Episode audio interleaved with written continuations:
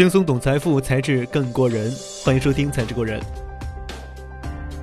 VC 向左，CVC 向右，寒冬里谁是白衣骑士？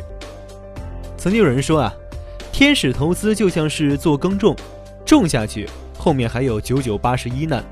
VC 呢，则像是狩猎，每天盯着谁是幼兽，看准了就扣动扳机。而 CVC，非金融企业设立的风险投资基金，就是做养殖的。按照企业的产业布局需求，精细化养殖，直到出笼，直接被厂家回购。在水草丰美的季节，无论是农业还是狩猎、养殖，都能获得不错的收获。一旦到了寒冬辽峭的时节，似乎养殖就成了最稳妥的生产方式。国内 CVC 后发先至。最近几年，随着众多投资案例开始被大家所熟知，与传统的 VC 不同，虽然二者投资的都是创新项目、创业公司。但 CVC 并不是一个独立的机构，绝大多数情况下，它依托于背后的母公司，是母公司下面的风险投资部，或者是战略投资部，或者是专门的产业基金，背后的资金来源是母公司，并接受母公司的控制。目前在美国规模最大的 CVC 是 Inter Capital，也是最早进军中国的 CVC。同时，像谷歌、通用、微软、戴尔等都是知名的美国 CVC。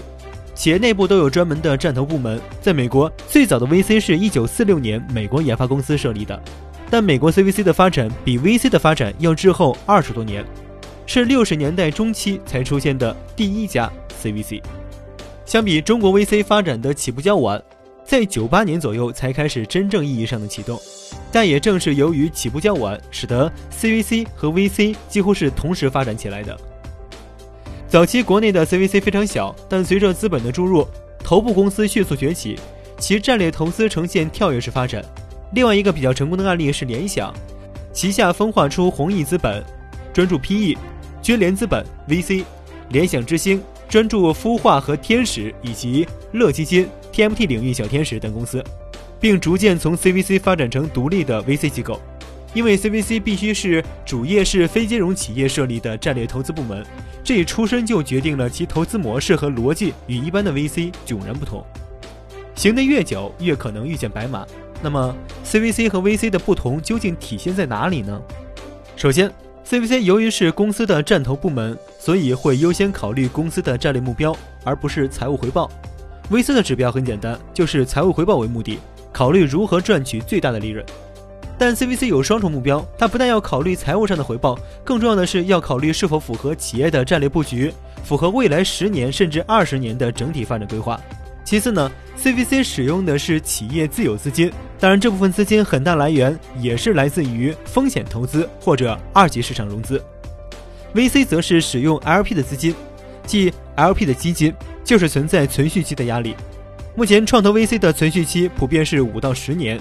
少量基金机构甚至做一加二、二加二的产品，当然，这么短的存续期几乎无法投资早期项目，因此多属于名投实债，或是投资之后包装一下就博上市。但 CVC 的钱因为是母公司的钱，只要母公司存在，CVC 会一直存在，因此没有募资压力，所以 CVC 存续期可以二十年甚至更久，这让 CVC 真正可以投创新企业，能够慢慢的去培育它、养护它。没有短期急功近利的压力，尤其符合硬科技创新企业的资金需求。最后一点是，和 VC 相比，CVC 还有一个特点就是相对决策独立性不够，因为是母公司的风险投资部门，做的每一笔投资都要符合母公司的长远利益布局。但也得益于这种长远布局，CVC 投的企业呢会比 VC 投的企业成功退出概率高，且退出的利润也占优势。既有竞争，更有合作。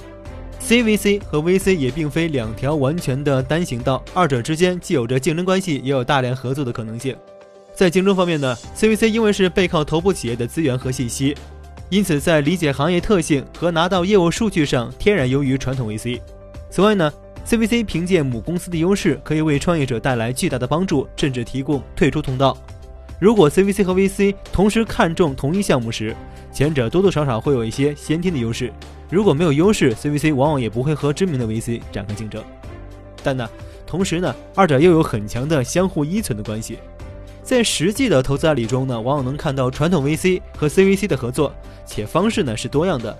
有时是 CVC 投了 B 轮，然后合作的 VC 投了 CVC 的下一轮，有时候则是 CVC 收购了 VC 所投资的公司。前面说了，CVC 的投研能力不比 VC 弱，可以说是各有侧重，也可能给 VC 带来很多的项目。所以说呢，对于很多 VC 机构来说，与 CVC 更多的还是开展合作的关系。从二零一八年开始的大环境下，募资难持续加剧，可投资金缺乏蓄力，导致很多 VC 机构的投资节奏明显放缓。即便是头部优质机构，投资活跃度与往期相较也降温不少。因此呢，未来传统 VC 机构仍面临着进一步的持续分化，二八法则会愈加明显。而 CVC 作为母公司整体战略的延伸，基本上不存在募资的问题，因此在寒冬中明显生存能力更强。当然呢，企业战投部门也要充分与成熟独立的 VC 或者智囊管理咨询类的研究机构合作，扬长避短，才能更好的服务于母公司自身的业务发展定位。比如呢，即使是硬科技的创新公司，在融资上也需要分几个阶段，第一个阶段是产品原始创新验证阶段，另一个则是成果转化阶段。